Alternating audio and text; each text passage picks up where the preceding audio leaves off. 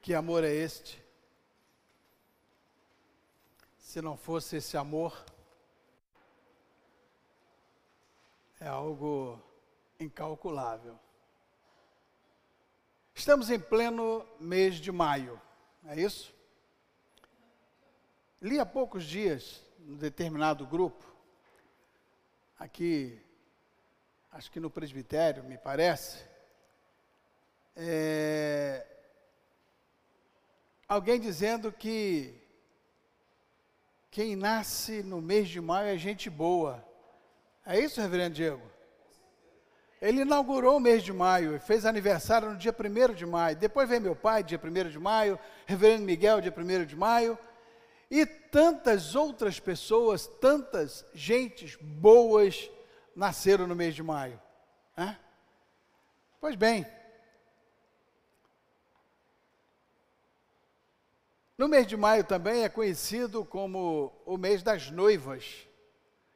E eu sei muito bem disso porque quando casei a minha filha, Sulamita, ela me levou em vários eventos, em feiras de exposição do mês das noivas, voltados para este tema, então eu tinha que conhecer algo a respeito disso. Além de, no mês de maio, ser também comemorado uma data politicamente muito conhecida, que é a data de 13 de maio de 1888, assinatura da Lei Áurea pela princesa Isabel. Aqui um pouquinho de história, né? Mas ainda existe uma outra comemoração muito celebrada no mês de maio por mais de 40 países. E nós o fizemos na igreja há pouco tempo atrás. Celebração do Dia das Mães. Né? A nossa igreja fez isso, as crianças apresentaram aqui uma, uma homenagem linda para as mães. Enfim, com todas essas peculiaridades voltadas para o mês de maio, é conhecido também como o mês da família.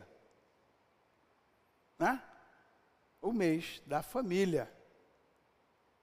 Família célula mater de uma sociedade, já escreveu Rui Barbosa que ficou eternizada esta, esta afirmação. Família, célula mata da sociedade. Hoje, tão contestada por costumes, por ideologias, que tem sorrateiramente penetrado no seio das famílias e criando aí uma grande confusão. Mas não é sobre costumes e ideologias que quero refletir com os irmãos nesta noite. Eu quero pensar com os irmãos sobre família. Nós não tínhamos combinado nada, né, Reverendo Diego? E ele falou hoje de manhã, pela manhã, sobre família. O mito da família perfeita, não é isso? Que não existe. Nós aprendemos isso até olhando para todas as famílias listadas na Bíblia, nenhuma delas trazia qualquer perfeição, nem a que criou Jesus Cristo, José e Maria. Aprendemos hoje isso, né, reverendo? Mas eu quero falar de uma família inteira que foi agraciada pelo amor do Senhor Jesus por este amor que foi cantado aqui. Ah, se não fosse este amor. Ao longo da minha vida, tenho tido algumas experiências nas igrejas com alguns pais, mas eu quero antes de entrar propriamente dito no tema família, objeto do amor de Deus, eu quero ler com você a palavra de Deus, porque nós vamos falar sobre família à luz da palavra do Senhor. Atos capítulo 16. Nós vamos ler a partir do verso 27.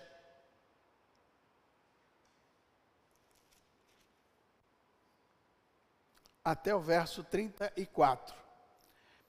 Antes desta leitura, entretanto, só para contextualizar rapidamente, Nós estamos falando aqui de um texto é, que fala de Paulo e Silas.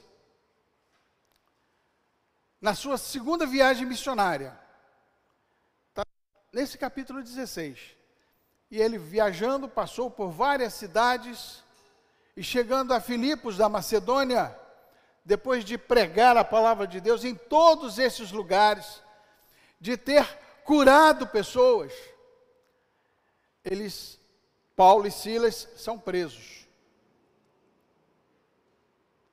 E diz o texto, depois você pode ler com mais calma no capítulo 16 de Atos, que na carceragem que estava, na prisão que estavam, por volta de meia-noite, houve um grande terremoto.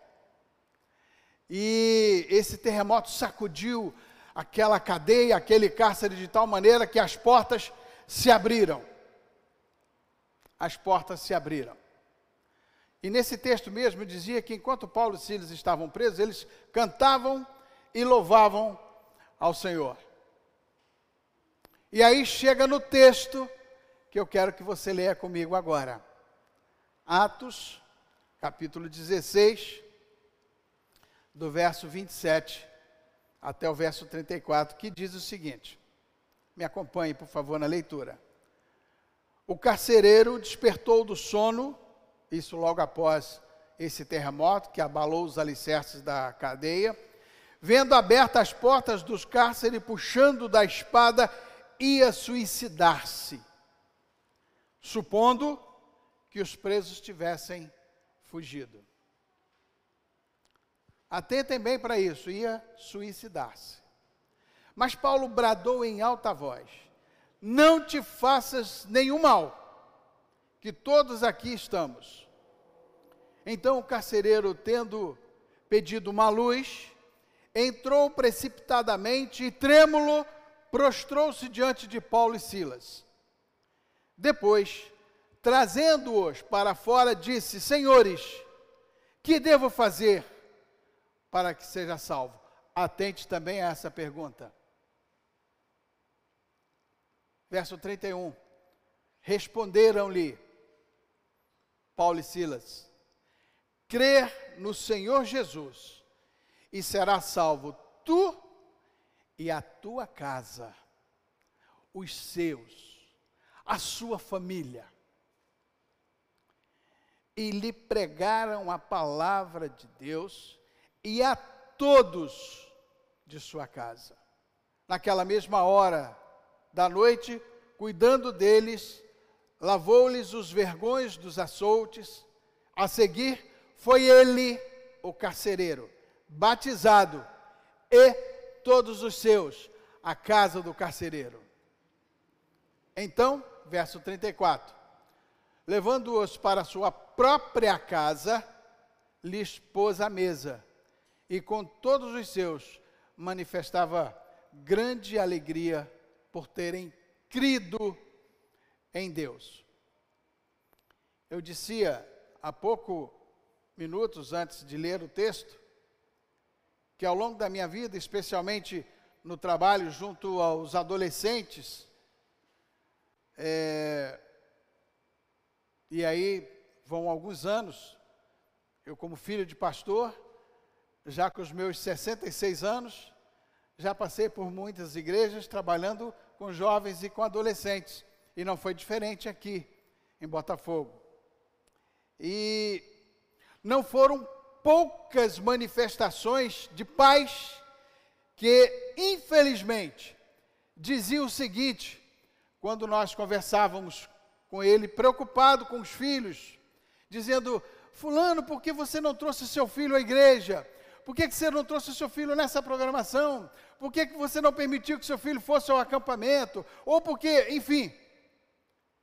E não poucas vezes ouvi respostas como essa: ao meu filho, à minha filha, quando quiserem, vão dar a sua profissão de fé. Ah, meu filho, minha filha acordou hoje muito cansado e eu não quis perturbá-lo em trazê-lo à igreja. Ouvi isso em muitas igrejas por onde passei.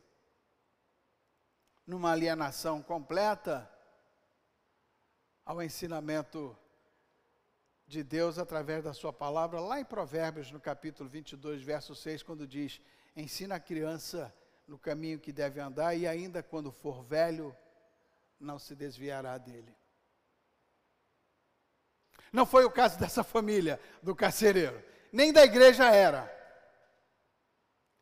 mas foi objeto do amor de Deus. Foi objeto do amor de Deus. Olha a resposta que Paulo e Silas dão àquele carcereiro. Quando ele faz aquela pergunta: O que devo fazer para ser salvo? Aqui, eu pedi para que vocês gravassem bem que ele ia se suicidar. Por quê? E aí, essa pergunta, quando ele diz o que devo fazer para ser salvo, você pode ver pelo, por dois prismas. Uma, estou perdido, as autoridades vão cobrar de mim e todo mundo fugiu da cadeia. Ele ainda não sabia que o pessoal ainda estava ali. Até então. Mas podia ter também, por ele saber que Paulo e Silas, ao pregar a palavra de Deus, ao dizer aceita Jesus e será salvo, ele pode ter feito essa pergunta nesse sentido também. O que devo fazer para ser salvo? Paulo Silas então responde: crê no Senhor Jesus e será salvo, tu e a tua casa, todos os seus. A princípio, meus queridos pastores e meu teólogo Eduardo Gouveia, parece que isso aqui traz uma afirmação tanto quanto esquisita, porque afirma no caso do carcereiro crer em Jesus e aceitá-lo como Salvador e ser batizado, automaticamente a sua, a sua família também seria salva. Não dá um. Mas não é isso. Porque a salvação, ela é individual. Sou eu com Deus. É você com Deus. E próprio Paulo que responde isso àquele carcereiro, ele escrevendo à igreja de Roma, lá em Romanos, no capítulo 14, verso 12, ele afirma: Assim, pois, cada um de nós dará conta de si a Deus. Então, analisando esse, esses textos rapidamente que nós lemos aqui, nós vamos compreender melhor toda a estratégia de Paulo ao dar a resposta ao carcereiro desta forma. No verso 32, que é o verso seguinte, ele diz: E lhe pregaram a palavra de Deus. Pregaram a quem? Ao carcereiro. E ele continua: E a todos de sua casa. Então ele estava incluindo aí os familiares daquele carcereiro. A Bíblia não disse a residência desse carcereiro era próximo da carceragem. A Bíblia não disse a residência desse carcereiro era a carceragem, mas diz que todos da sua casa estavam de uma certa forma junto daquele carcereiro. De repente, tomado pelo pavor do terremoto que acontecera, isso é uma dedução, não está escrito.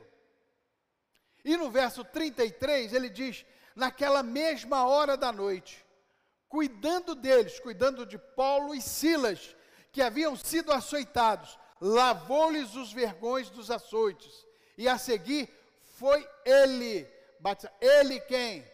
O carcereiro, e todos os seus. Então, verso 34: levando-os para a sua própria casa, lhes pôs a mesa e com todos os seus, com todos os seus, manifestava grande alegria por terem crido em Deus, por ter aceitado a palavra do Senhor. O que nós podemos perceber aqui, amados, nesses versos que se seguiram à resposta de Paulo e Silas àquele carcereiro, é que Paulo e Silas pregaram a palavra de Deus não apenas ao carcereiro, mas também a todos de sua casa. todos os seus, os familiares que estavam com o carcereiro, e eles foram batizados. Por isso, acontecer, eles tiveram de ter ouvido a palavra, porque a fé vem pelo ouvir. Nós já aprendemos isso na própria palavra do Senhor. E ao ouvir, aceitado a Jesus como Salvador. Aliás, não era costume dos apóstolos batizar alguém que não cresce em Jesus e o aceitasse. Se você abrir a Bíblia lá em Atos, no capítulo 8, versículo 36 e 37, você vai perceber o diálogo do, de Filipe, discípulo Filipe, com o eunuco. E o texto dizia que o coração do eunuco ardia ao ouvir a palavra do Senhor que Filipe falava. E ele dizia: Felipe, o que falta para eu ser batizado? Olha aqui, já tem água. E Felipe dizia para ele: basta que você confesse que aceite a Jesus como seu Senhor e Salvador. E o texto diz que ali mesmo, aquele eunuco foi batizado. Era assim que os apóstolos faziam. Não bastava dizer que eu fui na igreja, ouvi a palavra, achei muito bonita e quis ser batizado. Não. Eu aceito o Senhor Jesus como meu Salvador como meu Senhor.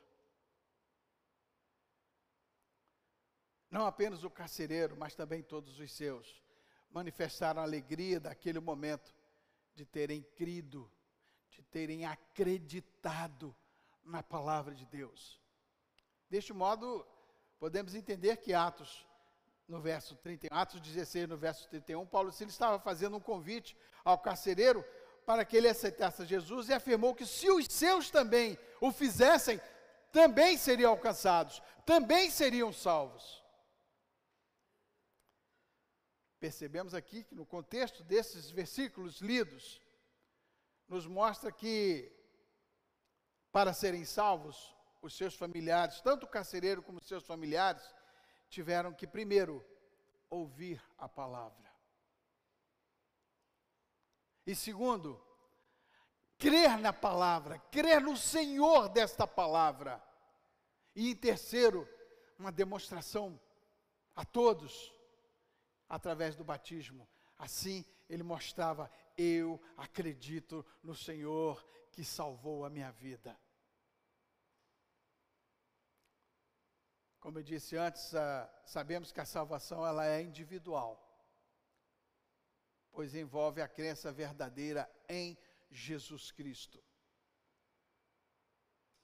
Mas por que então, ao falar sobre salvação, Paulo e Silas citaram a família daquele carcereiro? Tu e a tua casa. Ah, meus queridos, porque Deus nos vê de forma íntima e pessoal. Eu e Deus. Você e Deus.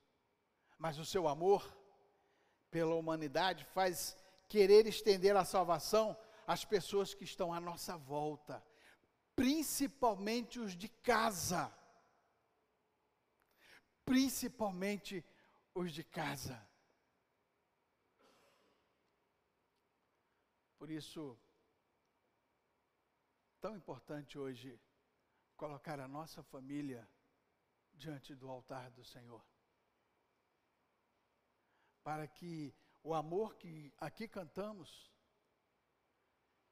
incalculável, amor que excede a todo entendimento, possa também alcançar aqueles mais próximos de você. É uma missão que a igreja tem, que eu e você temos. Você, como eu, já devem ter visto que há muitos cristãos que ainda não têm seus familiares que experimentaram essa, essa graça redentora, salvadora e misericordiosa do Senhor. Não sei se é o seu caso.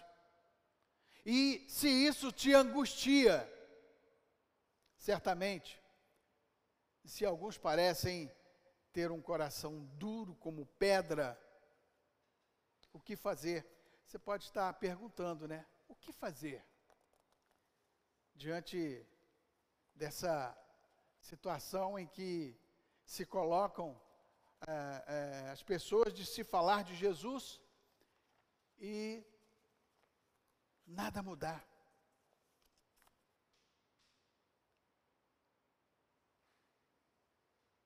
A própria palavra nos, nos mostra. Temos que fazer sim a nossa parte. E hoje nós aprendemos isso. Pela, nós devemos orar pela nossa família. Nós devemos testemunhar para a nossa família. Nós devemos fazer com que a nossa família sinta o desejo de estar em comunhão com os irmãos, com a igreja do Senhor. Isso nós podemos fazer. E Deus, com o seu Espírito, certamente fará o resto. Deus é capaz de transformar qualquer coração, por mais duro que seja. O profeta Ezequiel, no seu capítulo 36 do seu livro, no, na segunda parte do versículo 26, ele diz o seguinte: ó, tirarei de vocês o coração de pedra, e em troca darei um coração de carne, maleável, sensível para o toque do Espírito de Deus. Assim devemos entender, e já chegando para a finalização da nossa reflexão desta noite, que o carcereiro Neste caso, ele foi um condutor da graça de Deus à sua família, levando a eles a possibilidade de ouvirem a mensagem. Ele não foi o salvador dela. O carcereiro não salvou a sua família. Eu não salvo a minha esposa pela minha fé. Eu não salvarei meus filhos pela minha fé. Cada um deles prestará conta diante de Deus.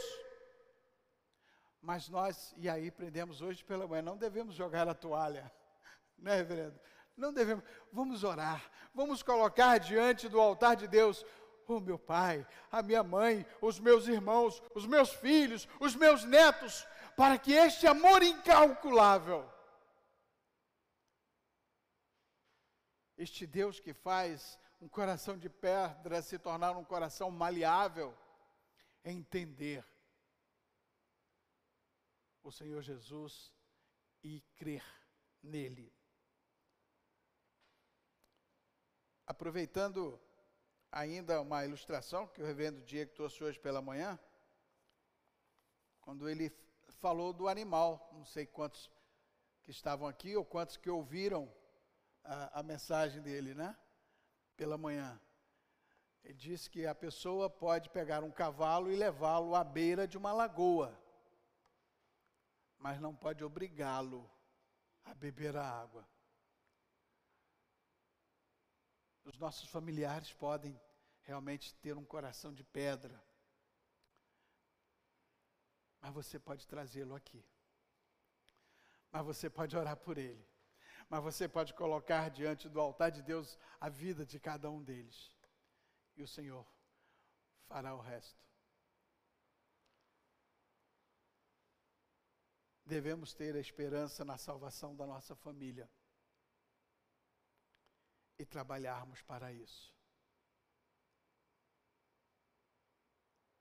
Porém, não é a nossa fé que o salvará automaticamente. Cada um deles deverá se render aos pés de Cristo. Cada um deles prestará contas ao Senhor.